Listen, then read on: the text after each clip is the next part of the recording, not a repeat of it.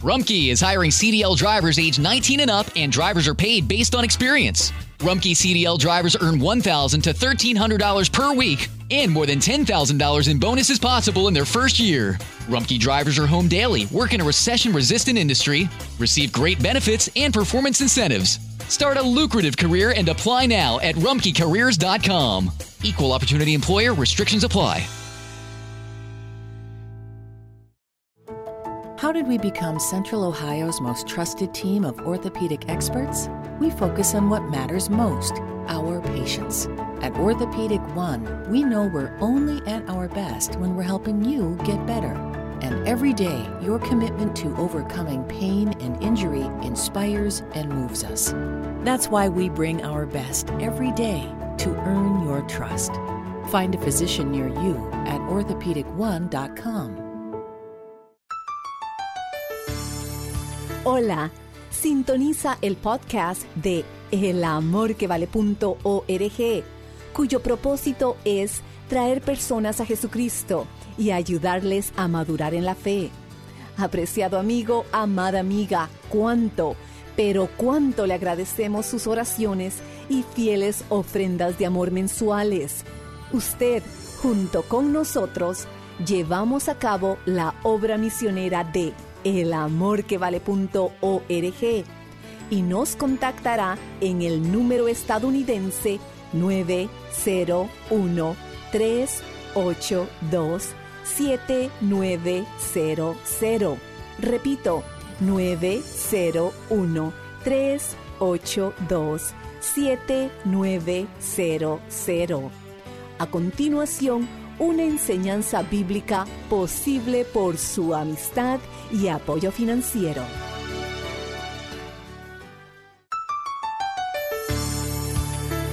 Julián fue un emperador romano que en su juventud dijo ser cristiano, pero en realidad nunca fue salvo. De hecho, él abandonó la fe que una vez dijo profesar y se convirtió en un apóstata, dedicándose a perseguir a los cristianos ferozmente. Julián el apóstata tenía un amigo llamado Agatán. Habían crecido juntos, eran como hermanos. Luego cada cual siguió su propio camino. Después de muchos años se volvieron a ver. Agatán era un cristiano y servía fielmente a Jesús día tras día. Y cuando Julián se encontró nuevamente con Agatán, Julián decidió burlarse de la fe de su amigo y le dijo, ¿Y cómo está tu amigo el carpintero de Nazaret? ¿Tiene suficiente trabajo? ¿Puede subsistir como carpintero? Y Agatán le respondió, Oh sí, Julián, tiene mucho que hacer. De hecho, ahora mismo está muy ocupado haciendo el ataúd en el cual enterrará a tu imperio. Sabía que hay anarquía en el mundo, apostasía en el púlpito y apatía en las bancas. Los hijos de Dios debemos encender antorchas de verdad, de amor y de poder por Jesucristo. Bienvenidos a El Amor que Vale. Permanezca con nosotros y escuche el mensaje de hoy del doctor Adrian Rogers en la voz del pastor Lenín de Llanón, el nuevo régimen mundial. Por favor, busque en la Biblia la segunda epístola de Pedro capítulo 3. La retórica política de nuestros días hace énfasis en lo que llaman un nuevo orden mundial, frase que ha ido evolucionando con el tiempo. Primero solo fue el nuevo orden, después nuevas fronteras, luego la gran sociedad, el nuevo milenio, etc. En la actualidad es el nuevo orden mundial o el nuevo régimen mundial, ¿es cierto? Un nuevo régimen, un nuevo orden mundial ya viene, pero no será implementado por los políticos internacionales ni por las poderosas empresas transnacionales. El apóstol Pedro dice, pero nosotros esperamos, según sus promesas, cielos nuevos y tierra nueva, en los cuales mora la justicia. Habrá no solo un nuevo orden mundial, sino que los cielos mismos serán nuevos. Habrá un nuevo régimen mundial, pero no como muchos lo piensan, lo imaginan o lo desean. El nuevo orden será un nuevo arreglo del viejo desorden. Alguien socarronamente dijo, Usted no puede hacer una tortilla de huevos con huevos malos. No importa cuánto los bata, cuánto los mezcle, cuánto condimento les ponga, una tortilla hecha con huevos malos es sencillamente detestable. El nuevo orden mundial se establecerá cuando el Señor Jesucristo venga en poder y gloria a recibir a los suyos y a juzgar a los malvados. Y de eso habla Pedro en este pasaje que abarca el cristianismo auténtico y una advertencia contra los apóstatas. Lo que tenemos en el tercer capítulo de Segunda de Pedro es, en primer lugar, el argumento de los apóstatas en contra de la venida del Señor Jesucristo y, en segundo lugar, la afirmación del apóstol acerca de este evento. Esto es realmente emocionante y nosotros como hijos de Dios en vez de estar diciendo, ¿hacia dónde va el mundo? Debemos decir, alabado sea Dios, miren quién viene al mundo. La piedra fundamental de nuestra fe es la deidad del Señor Jesucristo, y la esperanza de nuestra fe es el Señor Jesucristo, quien murió por nosotros cuando vino la primera vez, y que reinará en poder y gloria cuando venga por segunda vez. Este es un mensaje al que realmente debemos poner atención porque hay anarquía en el mundo, apostasía en el púlpito y apatía en las bancas. Los hijos de Dios debemos ser encendidas antorchas de verdad, de amor y de poder por Jesucristo. En el mensaje de hoy veremos dos temas, la burladora negación de su venida y la declaración bíblica de su venida. Segunda de Pedro 3, desde el verso 1. Amados, esta es la segunda carta que os escribo, y en ambas despierto con exhortación vuestro limpio entendimiento, para que tengáis memoria de las palabras que antes han sido dichas por los santos profetas, y del mandamiento del Señor y Salvador, dado por vuestros apóstoles. Sabiendo primero esto, que en los postreros días vendrán burladores, andando según sus propias concupiscencias y diciendo, ¿Dónde está la promesa de su advenimiento? Porque desde el día en que los padres durmieron, todas las cosas permanecen así como desde el principio de la creación. Estos ignoran voluntariamente que en el tiempo antiguo fueron hechas por la palabra de Dios los cielos y también la tierra, que proviene del agua y por el agua subsiste, por lo cual el mundo de entonces pereció anegado en agua. Hay tres reacciones apóstatas a la segunda venida de Cristo, la emocional, la intelectual y la volitiva. O sea que las emociones, la mente y la voluntad argumentan en contra de la segunda venida de Cristo. El diablo odia la idea de la segunda venida de Cristo porque entonces Satanás será sentenciado y su reino de pecado y terror será destruido. Pero también será el tiempo cuando los santos serán honrados, glorificados y bendecidos. Por eso el diablo usa toda la artillería del infierno contra la idea de la segunda venida de Jesucristo. Primero el argumento emocional. En los postreros días vendrán burladores. Pedro está diciendo que habrá aquellos que se burlarán de la segunda venida de Cristo. Ahora, una burla es un sustituto de la sustancia. Muchas veces cuando un hombre está perdiendo un argumento, recurre al sarcasmo, a la burla, al ridículo. Cuando los hijos de Dios estamos firmes en nuestra fe y convicciones, somos objeto de burla y de escarnio. Se nos ridiculiza. Quienes viven una auténtica vida cristiana serán perseguidos y vilipendiados. Si del Señor Jesucristo se burlaron, ¿por qué no de nosotros? Jesús mismo dijo, el siervo no es mayor que su Señor. Anote el margen Marcos 5, verso 40. Y se burlaban de él. Y cuando Jesús iba hacia el Calvario, lo hizo en medio de burlas. Veamos Lucas 22, verso 63. Y los hombres que custodiaban a Jesús se burlaban de él y le golpeaban. ¿Se puede imaginar eso? Golpeando a Jesús, burlándose del Hijo de Dios. Así que si se burlan de usted en el colegio o en la universidad o en el lugar donde trabaja porque usted mantiene firmes sus convicciones cristianas y las demuestra, tiene muy buena compañía, la de Jesús. Recuerde que en los posteros días vendrán burladores andando según sus propias concupiscencias. ¿Por qué algunas personas se vuelven tan negativamente emocionales acerca de la segunda venida de Cristo? Porque están viviendo en la suciedad del pecado. Cuando alguien se burla de Cristo es porque aún es pecador no arrepentido ni salvado. Los burladores viven en sus propias concupiscencias y tienen las iniciales del diablo grabadas en sus corazones. Aquellos que se burlan de las cosas santas y sagradas están cubiertos con las huellas digitales del pecado. Pero ¿sabe qué? Dios también se reirá de ellos. Busque Proverbios 1.24. Por cuanto llamé, y pudiera ser que Dios esté hablando a alguno de ustedes ahora mismo.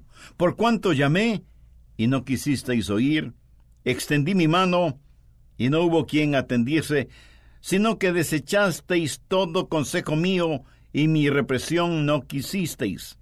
También yo me reiré de vuestras calamidades, y me burlaré cuando os viniere lo que teméis, cuando viniere como una destrucción lo que teméis, y vuestra calamidad llegare como un torbellino, cuando sobre vosotros viniere tribulación y angustia.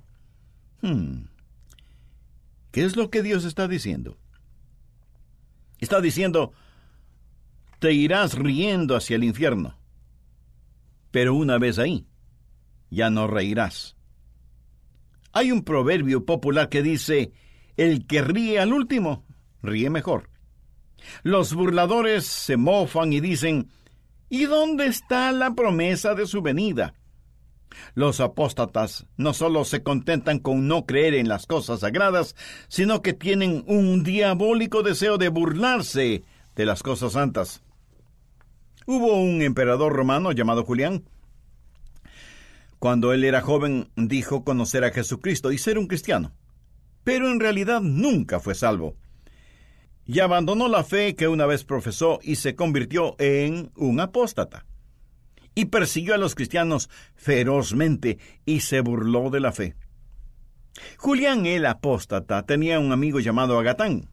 Habían crecido juntos, eran como hermanos.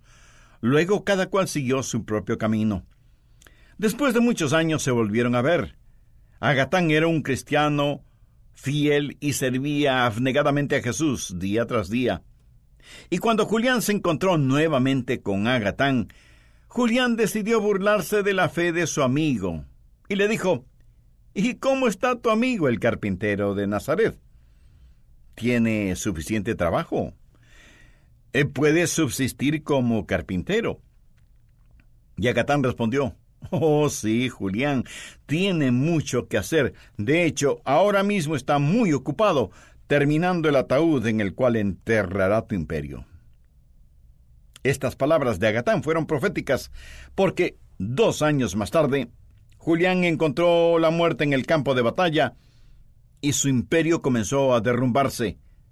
Y la tradición dice que cuando Julián estaba moribundo, puso su mano sobre la herida por la cual se le escapaba la vida, la vio manchada de sangre y haciendo un puño con su mano y levantando ese puño hacia el cielo gritó, Has vencido, Galileo. Los burladores tienen un argumento emocional contra la segunda venida de Cristo. Segundo, el argumento intelectual. Mire los versos 3 y 4. Sabiendo primero esto que en los postreros tiempos vendrán burladores, andando según sus propias concupiscencias, y diciendo, ¿dónde está la promesa de su advenimiento? Porque desde el día en que los padres durmieron, todas las cosas permanecen así como desde el principio de la creación.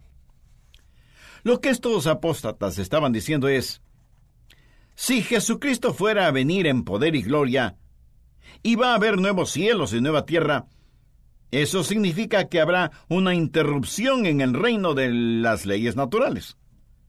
Están tratando de dar la impresión de que como intelectuales han estudiado el asunto y han descubierto que desde la creación nunca ha sucedido nada parecido y que todo lo que la ciencia puede hacer al respecto está disponible para nosotros.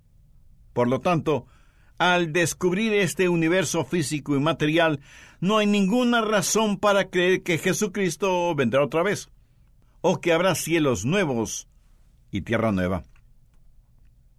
Amigo, esto es absoluto materialismo.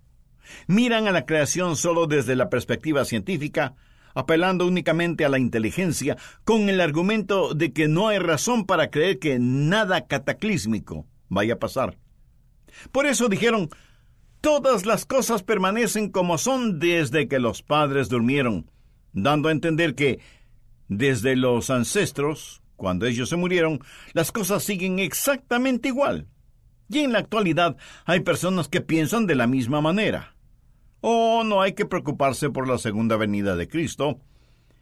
Mi abuelo me decía que el bisabuelo de él le contaba que el bisabuelo de él también hablaba sobre el asunto. Nada va a pasar, las cosas seguirán como están.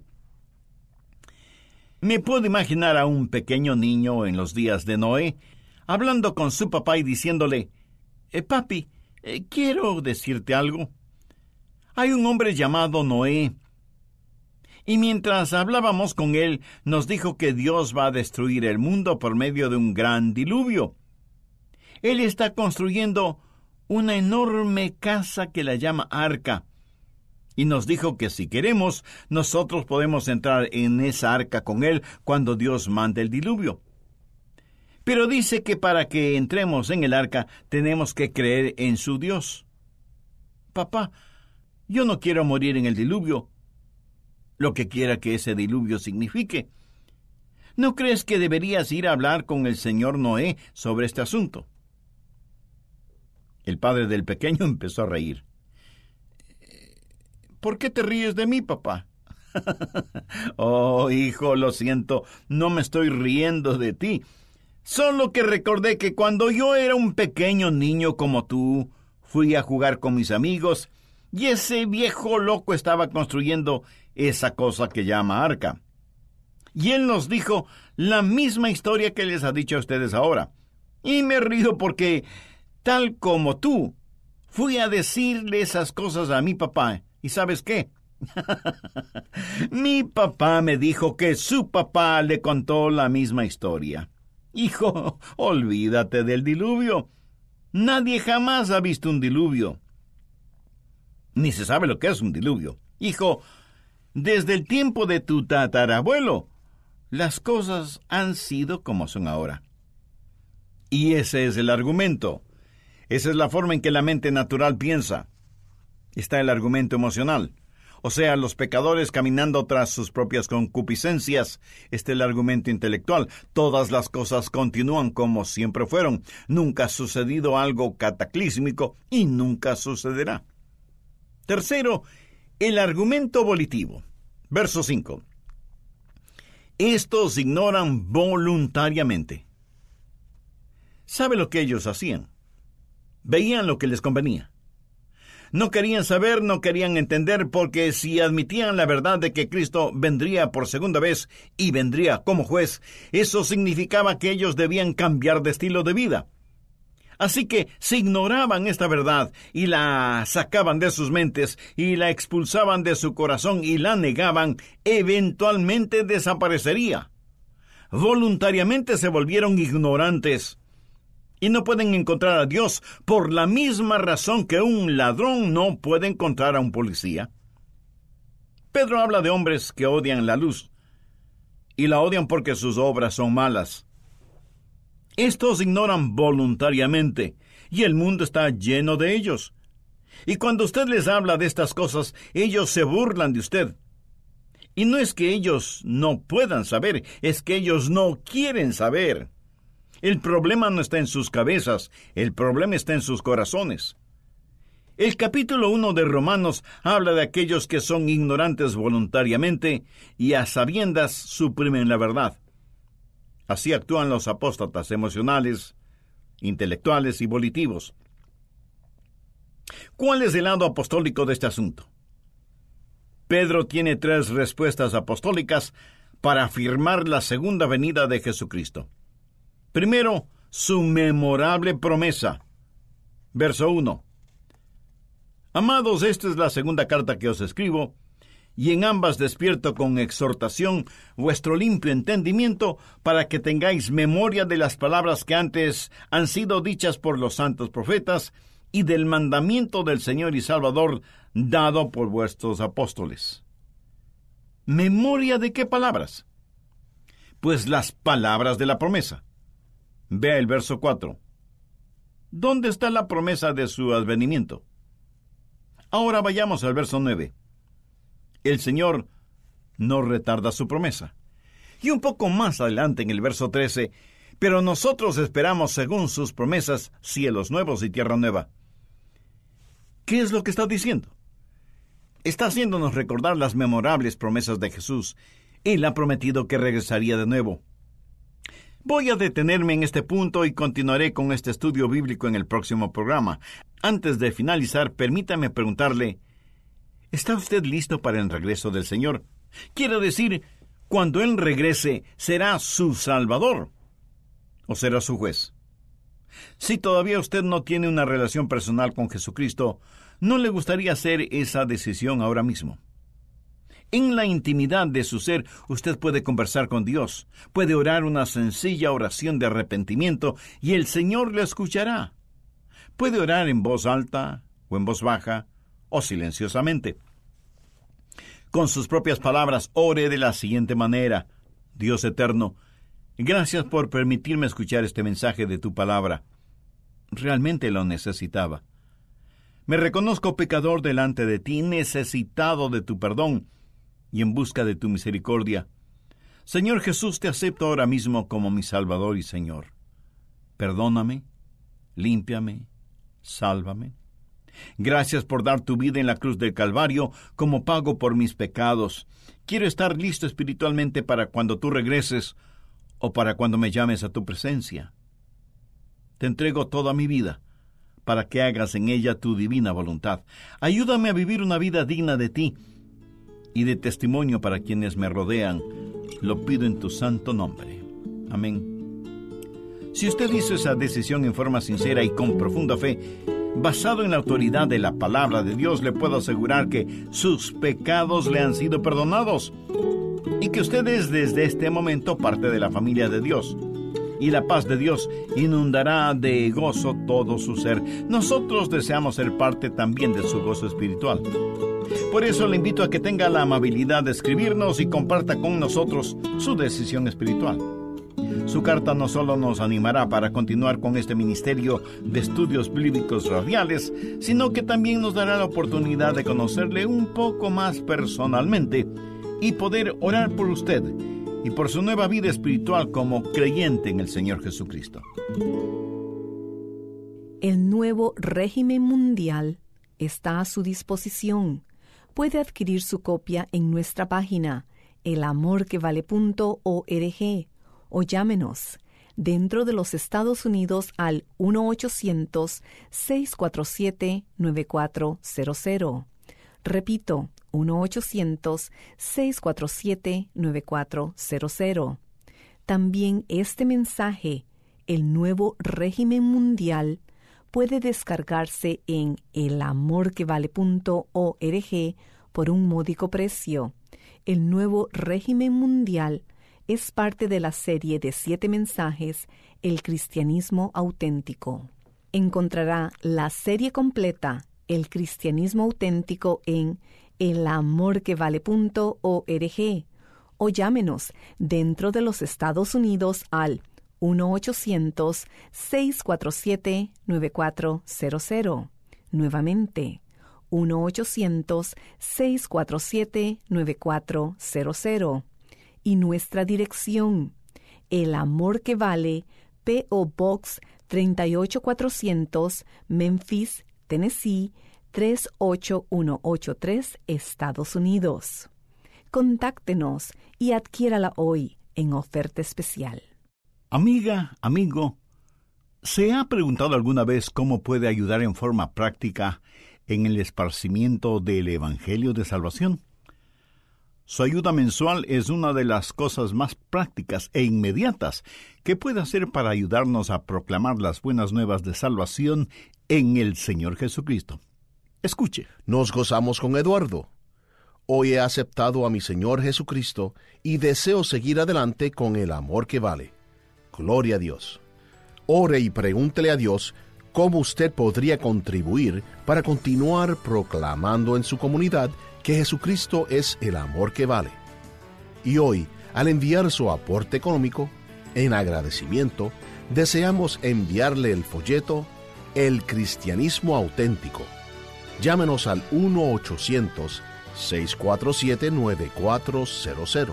Repito, 1-800-647-9400. Solicite el folleto El Cristianismo Auténtico al enviar su donativo a El Amor que Vale, P.O. Box 38400, Memphis, Tennessee 38183, Estados Unidos, o visite elamorquevale.org. Usted es una parte muy importante de la familia del ministerio El Amor que Vale. Al despedirnos, agradecemos a Maritza Edmiston y a Lenín de Llanón por la producción de esta enseñanza.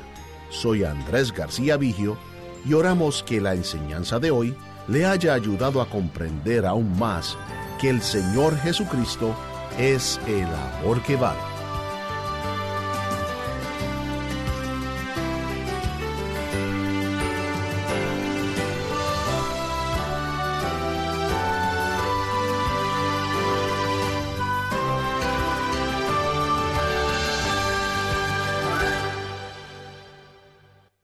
Los derechos de autor son propiedad intelectual del Ministerio El Amor que Vale o Love Worth Finding Ministries. Prohibida su traducción, transcripción, transmisión, duplicación, distribución y venta sin autorización escrita. How did we become Central Ohio's most trusted team of orthopedic experts? We focus on what matters most our patients. At Orthopedic One, we know we're only at our best when we're helping you get better. And every day, your commitment to overcoming pain and injury inspires and moves us. That's why we bring our best every day to earn your trust. Find a physician near you at orthopedic1.com.